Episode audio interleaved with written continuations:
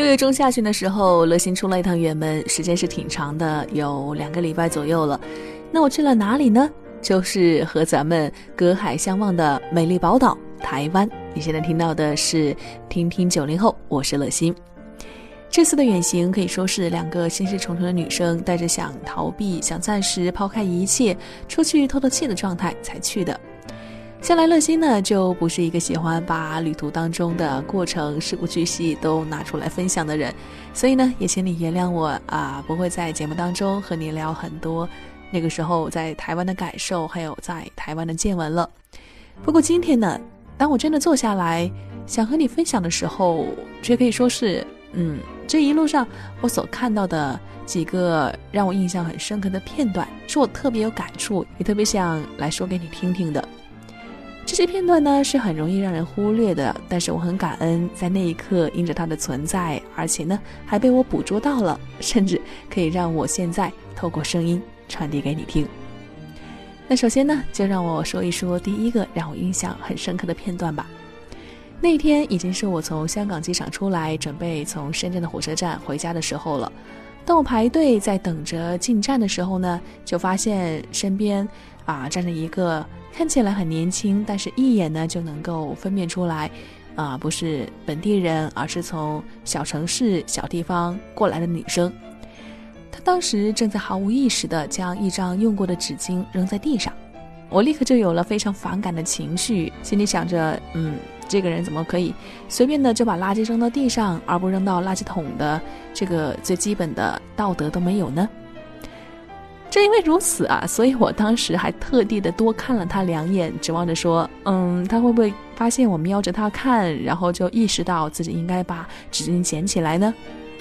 果然，没过几秒钟，他就发现了我真的是看着他的，而且他的眼神当中呢，就闪过了一丝很犹豫的神情。不过，这种犹豫的神情很快呢，就被他自己的那一股忧伤的情绪给淹没掉了，并没有真的把纸巾给捡起来。然后我心里就想，好吧，好吧，我已经提醒你了，但是你没有注意到的话，那就算了，我就继续排着我的队准备进站了。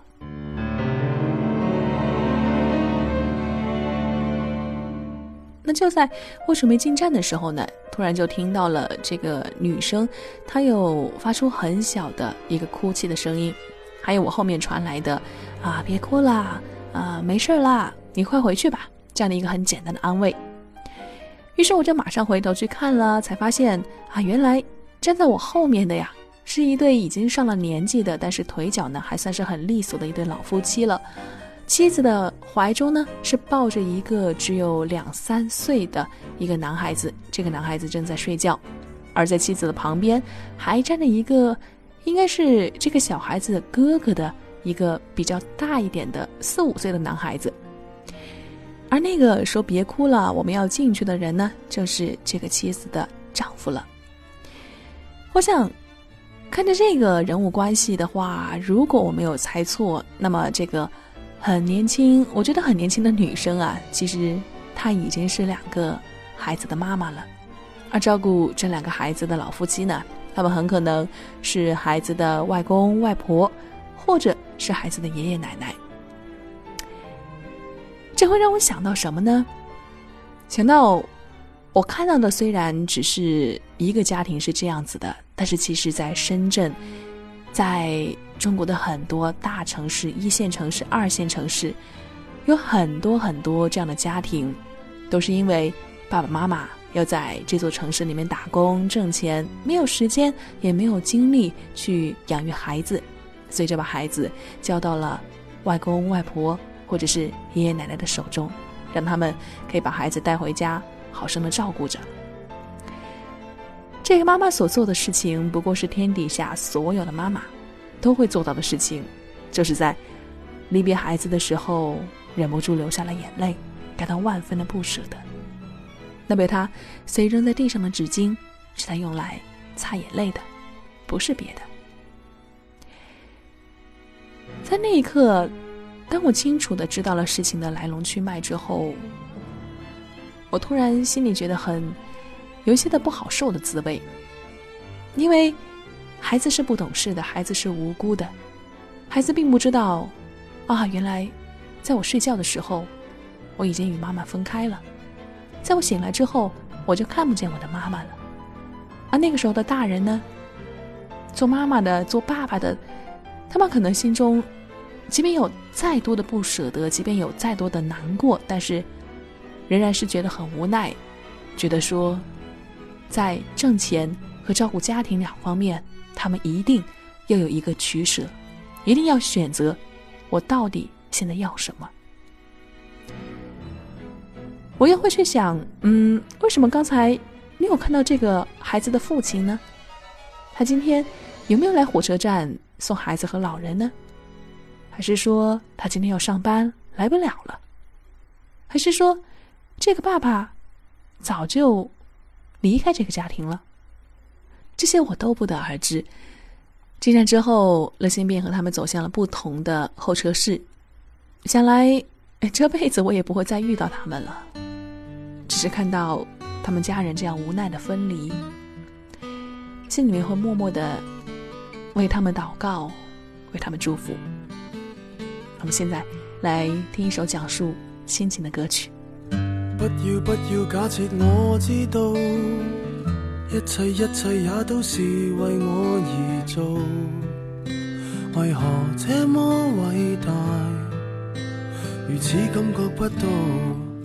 不说一句的爱有多好，只有一次记得实在接触到，骑着单车的我，怀紧贴背的拥抱，难离难舍，想抱紧些。茫茫人生好像荒野，如孩儿能伏于爸爸的肩膊，谁要下车？难离难舍，总有一些常情如此不可推卸。任世间再冷酷，想起这单车，还有幸福。这首歌曲呢，是来自陈奕迅的《单车》，是讲述父爱的。相信很多八零后还有九零后的啊人呢，我们的童年回忆里面都会有。坐在爸爸或者是妈妈的自行车后面，然后大家一起出行的画面了。我会想，这个画面对于零零后甚至一零后的朋友来说，嗯，不知道他们会不会经历到呢？想我怎去相信这一套？多痛惜我却不便让我知道，怀念单车给你我。唯一有过的拥抱，难离难舍，想抱紧些。茫茫人生好像荒野，如孩儿能伏于爸爸的肩膊，哪怕遥遥长路多斜。你爱我爱多些，让我他朝走得坚壮些。你介意还爱护？又靠谁施舍？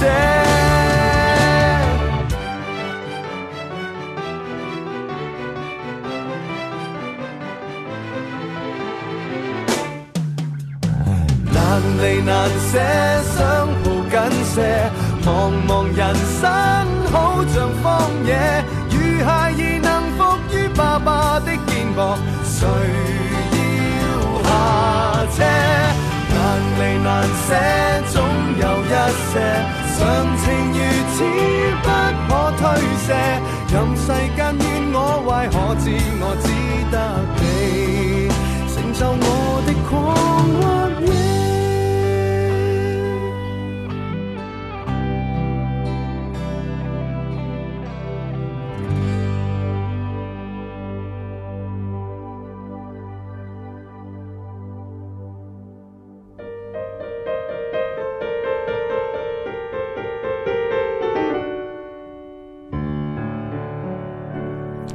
好，那么接下来了，现在要说的第二个让我也心里有些震撼的一个小事情吧。这个小事情呢，是发生在台北，是我最后几天待在台湾时的事情了。那有一天呢，我要和我的同伴一起去台北见几个同事，因为去的早，我们就不想去打扰啊同事的工作，所以呢，我们就呃一下车就到了车站附近的一家基督教的书房去看书了。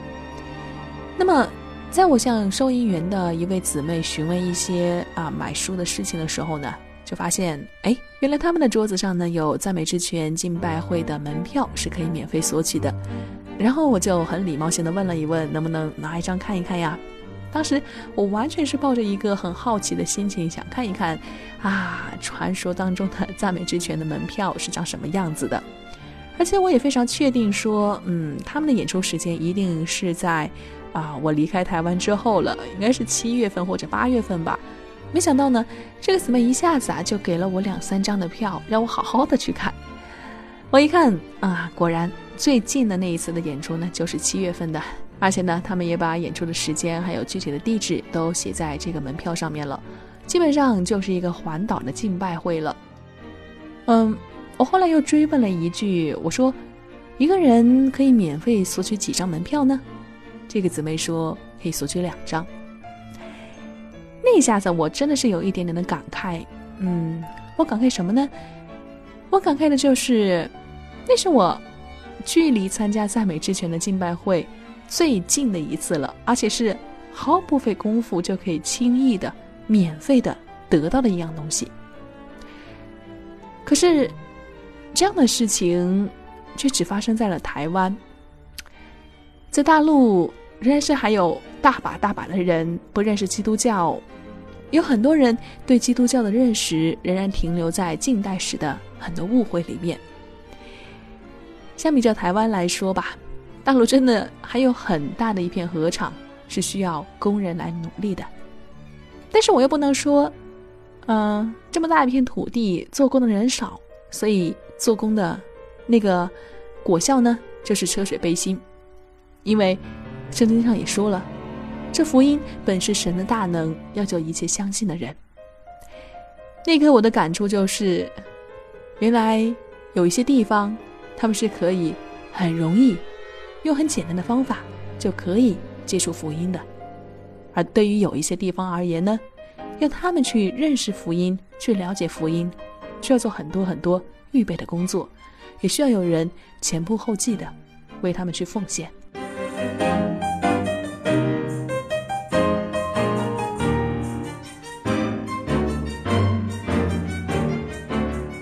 这个就是今天乐心想要和你分享的内容了。也欢迎你在听完节目之后，可以把你的留言透过短信幺三二二九九六六幺二二来告诉我，或者是在节目的下方写下你的评论。请注意，在编写短信的时候呢，啊，开头要注明九零后。那乐心就在下期的同一时间和你继续的来聊一聊，听听九零后。拜拜。